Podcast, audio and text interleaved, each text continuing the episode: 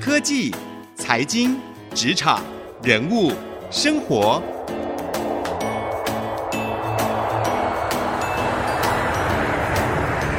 创意领航家。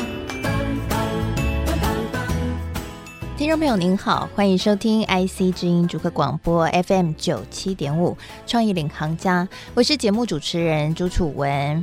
在创意领航家节目当中，我们多次为您邀请到各个行业领域的专家或是企业的领导人来跟我们聊聊在他们领域不一样的创意。同时呢，我们也邀请到了很多的职场的专家啊，来跟我们聊聊整个职场的趋势，以及现在很红的就是整个工作的形态已经跟以往不一样。了，一人公司兴起，甚至呢，个人品牌都是现在非常热门的话题，也就是斜杠。斜杠我们也聊了非常的多次啊、哦。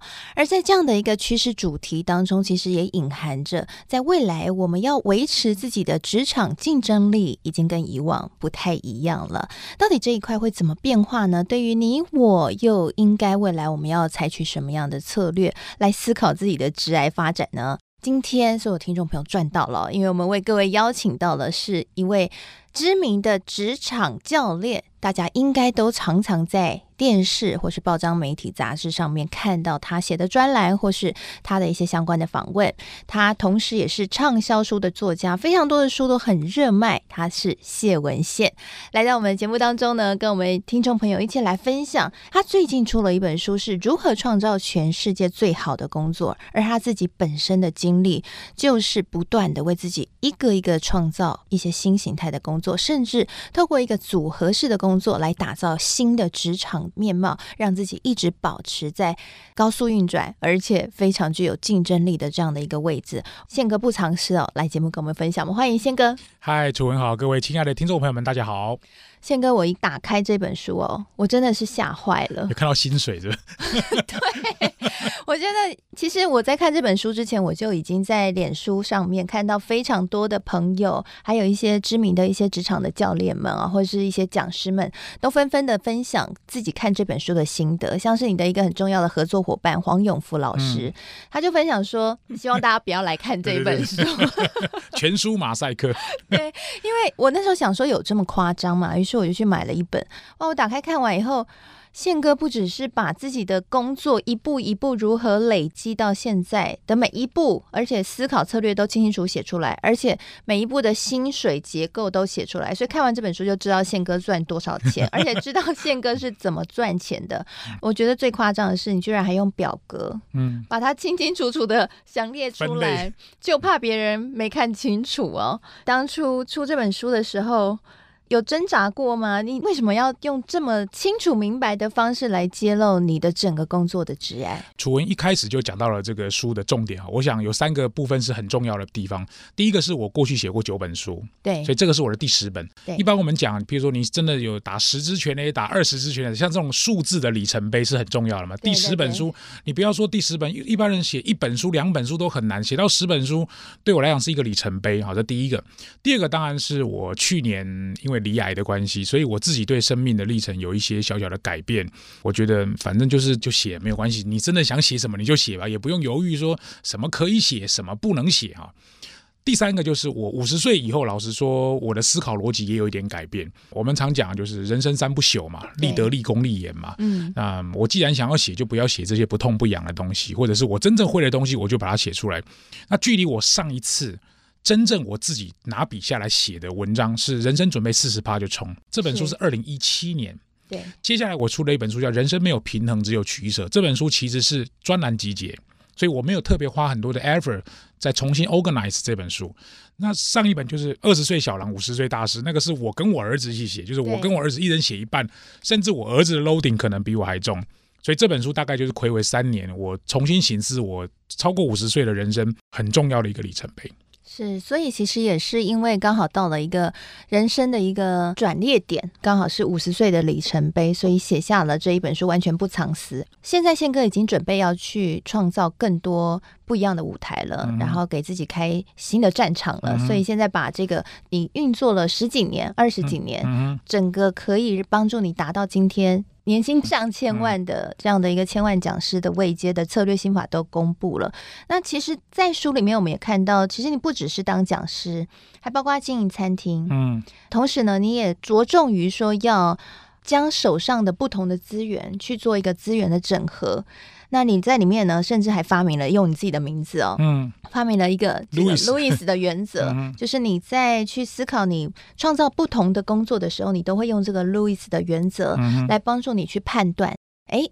这个工作是不是可以创造出来？而且创造出来之后是不是有价值？嗯、可以跟我们分享一下，就是你这本书的主轴，你是怎么样去创造你这么多的工作，甚至到最后变成组合式工作，嗯、形成一个具有竞争力的职场优势？嗯，组合式工作这个字眼其实最大的。概念它跟斜杠可能有点不一样，斜杠可能是身份上我有 A 身份、B 身份、C 身份、D 身份。对。但组合式工作，我想要特别 highlight 的是，它是我的水管，有点像是我的钱的来源，可能有 A 来源、B 来源、C 来源。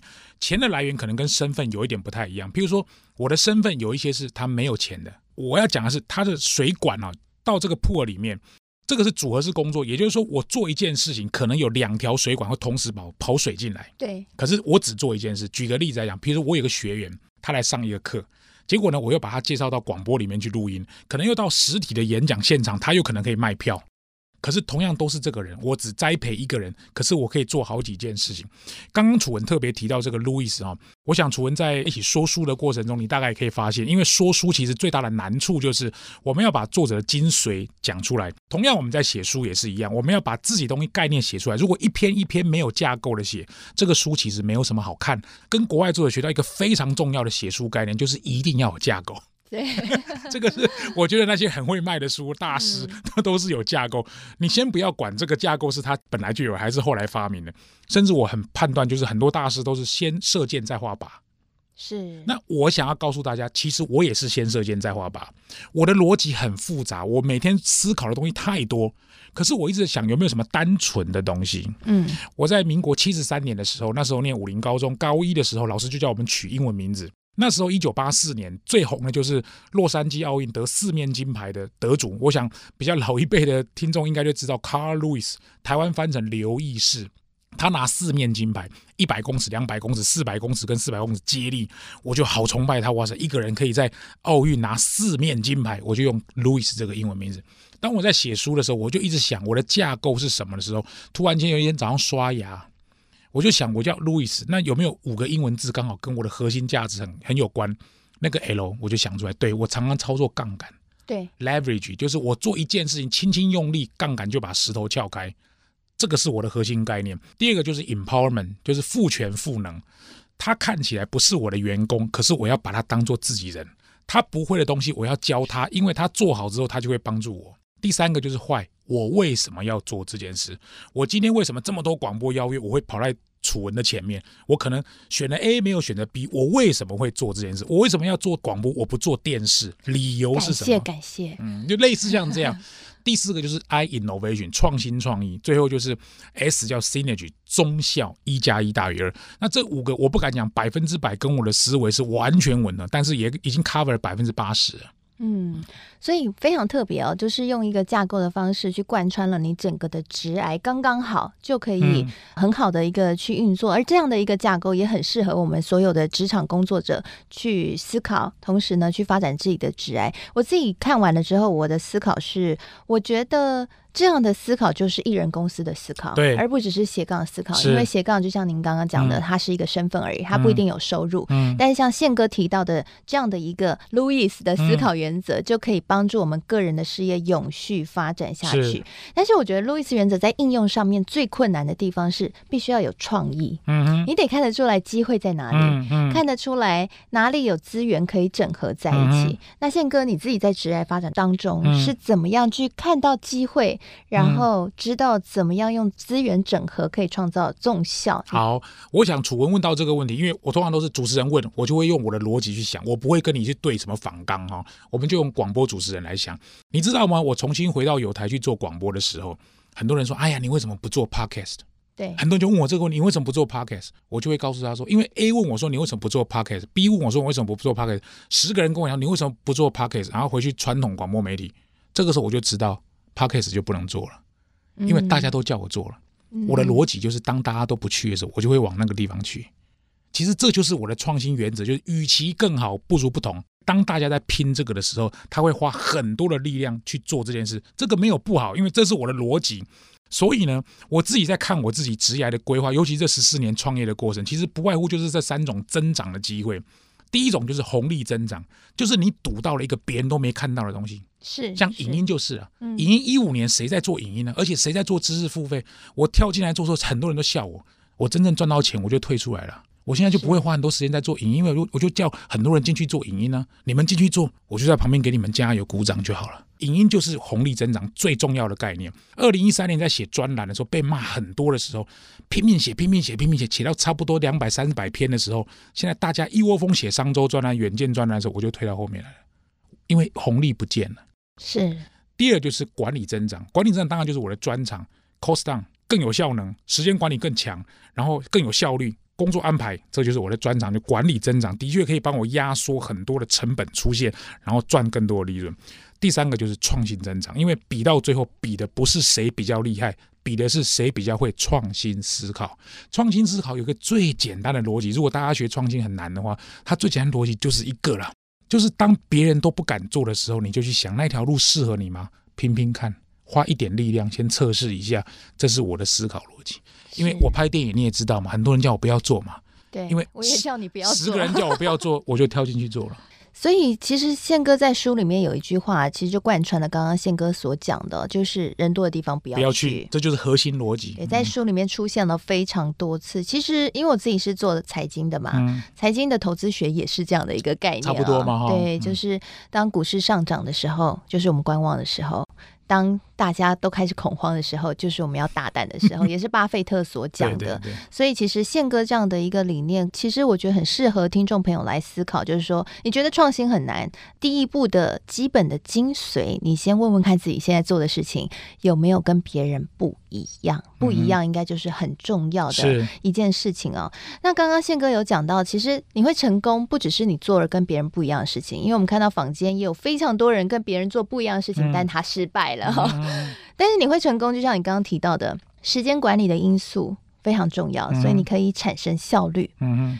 第二个，你在书里面提到一个，我觉得很有趣，就是。TMDS 的原则，嗯嗯、让你永远有人相挺。嗯、所以，透过人脉有一些新的机会，这些机会带来新的资源，而你是一个非常擅长将资源整合的人。嗯、可以帮跟我们分享一下这个 TMDS 的原则？你觉得我们职场工作者怎么样运用来让自己可以有更多？往外拓展的机会是楚文问到这个是很核心的一个 part，因为 TMDS 当然除了这个英文字很好记以外啊，二方面它是写在那个 empowerment 就是赋权赋能这个 part 里面。那我在思考这个逻辑的时候，我其实想到的是两个人，一个就是我的专栏的编辑。另外一个就是我的广播的气质，那我的逻辑为什么想成这样？其实这个听众先想一下，就是商周的编辑、远见的编辑根本就不是我的人啊，因为他薪水是商周付的，是远见付的，不是我付的啊。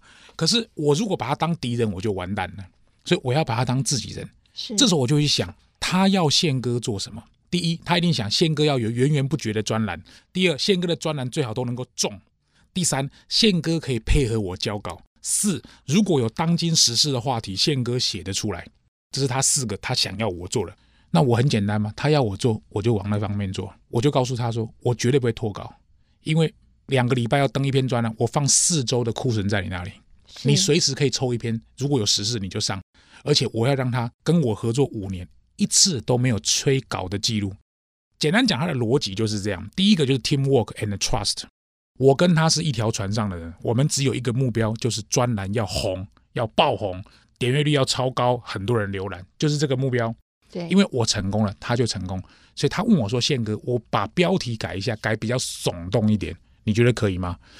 我觉得那个耸动的标，我看了有一点点不是很舒服。可是当我想到目标的时候，因为他的目标是有很多人看，文章本身没有那么耸动，标题很耸动。我说没有问题，就这样下。是，当然最最后也成功，因为他我相信他的专业，trust and teamwork。M 就是 manage resource 管理那个资源。对我来讲，我自己手上会有一些盘点的资源，比如说人脉可能是一种资源，呃，媒体可能是一种资源，我有什么平台可能是一种资源，这些资源的水平移转跟利用，对我来说，我就是负责操控那个下棋的将军哦。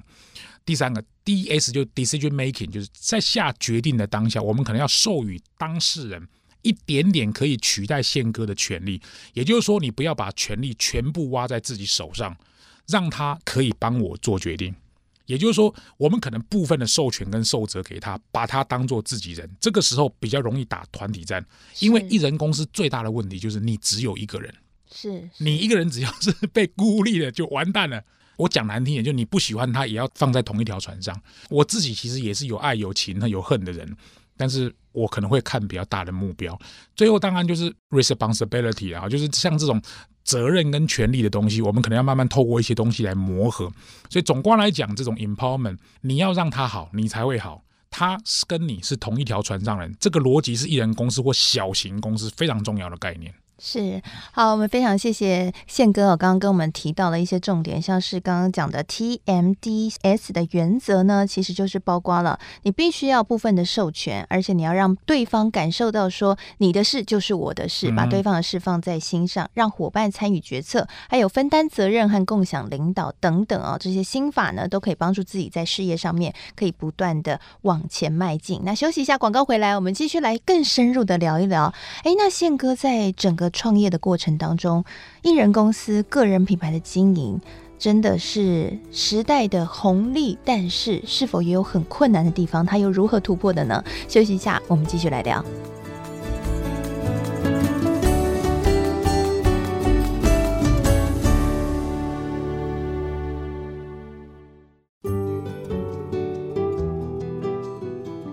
回到创意领航家，我是节目主持人朱楚文。今天呢，我们创意领航家节目、为各位邀请到的是知名职场教练，同时也是多本书的畅销书作家谢文宪老师，来我们节目当中跟我们一起聊聊如何创造全世界最好的工作。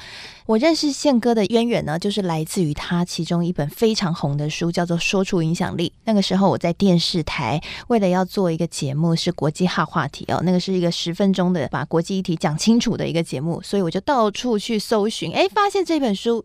浅显易懂，而且很有架构。于是呢，我就看了那一本书之后，认识了宪哥。一入到如今，看着宪哥出的书越来越多了，行动力越来越快了。而且到现在出了第十本书，这一本书呢，总结了他过去整个职场的精华，而且完全不藏私的告诉你，到底他是如何一步一步的打造出了全世界最好的工作，最适合自己的工作，而且是年薪千万的工作。那接接下来我们想要再问一些更深入的问题哦。宪哥的经历真的是让大家都觉得啊，非常的厉害。像是你曾经担任过远见华人精英论坛的专人作家，连续十年获得管理杂志评选两岸华语知名的气管讲师啊，同时也是许多节目的主持人，自己也创办了公司，像宪福育创，还有像梦想三十八餐厅等等。那现在又准备要拍电影啊，这个要改成电视剧了嘛？好，棒球相关的，一路做了非常非常多的事情，一直为自己创造不一样的工作。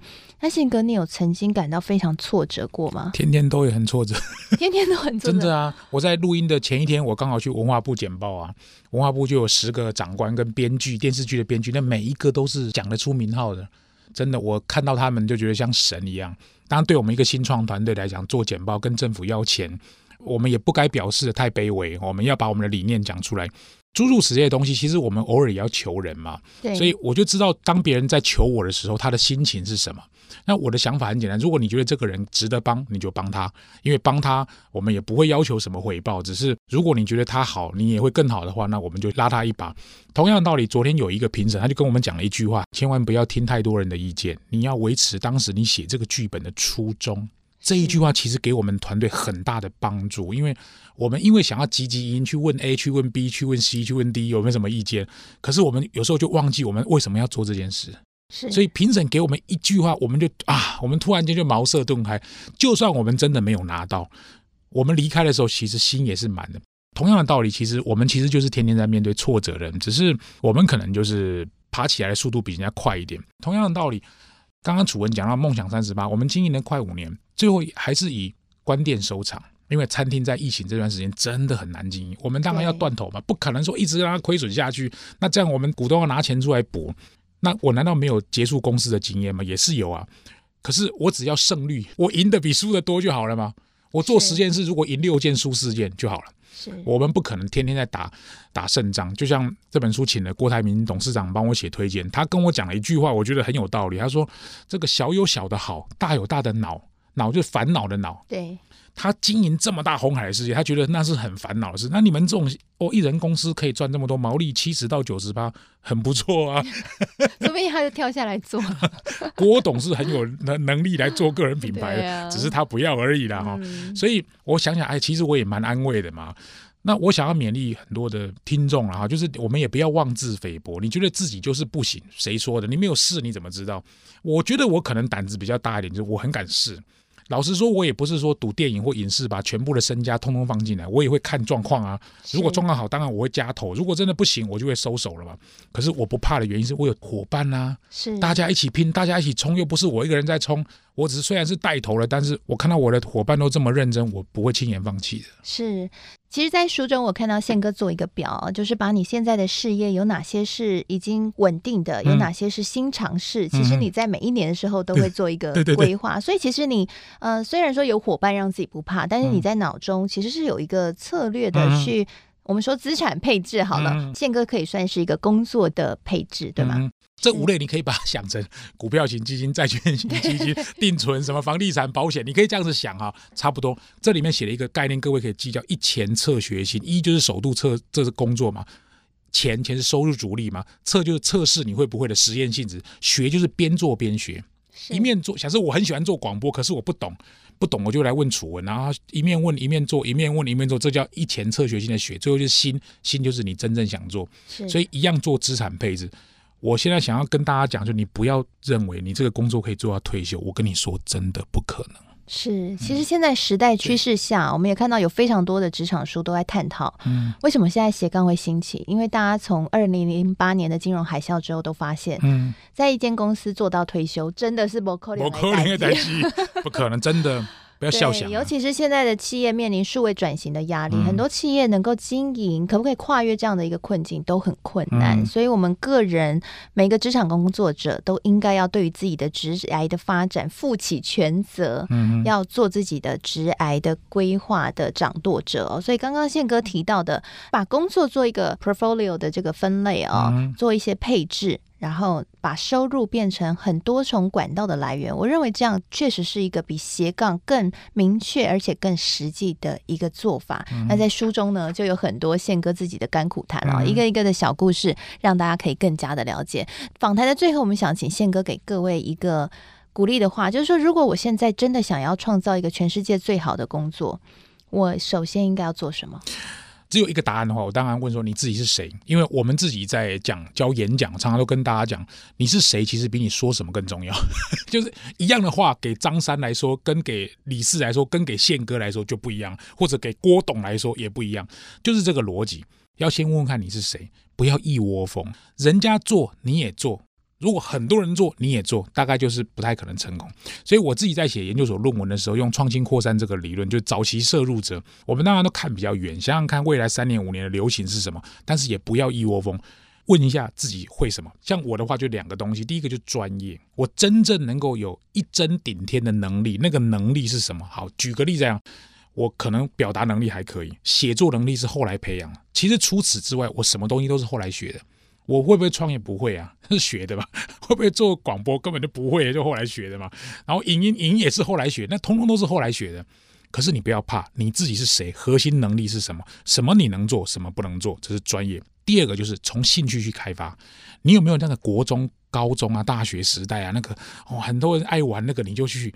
我其实就是把兴趣变成职业，因为我很喜欢就带社团啊，带大家去做一个活动，我都是那个带头的嘛，就把这个带头变成拿来创业。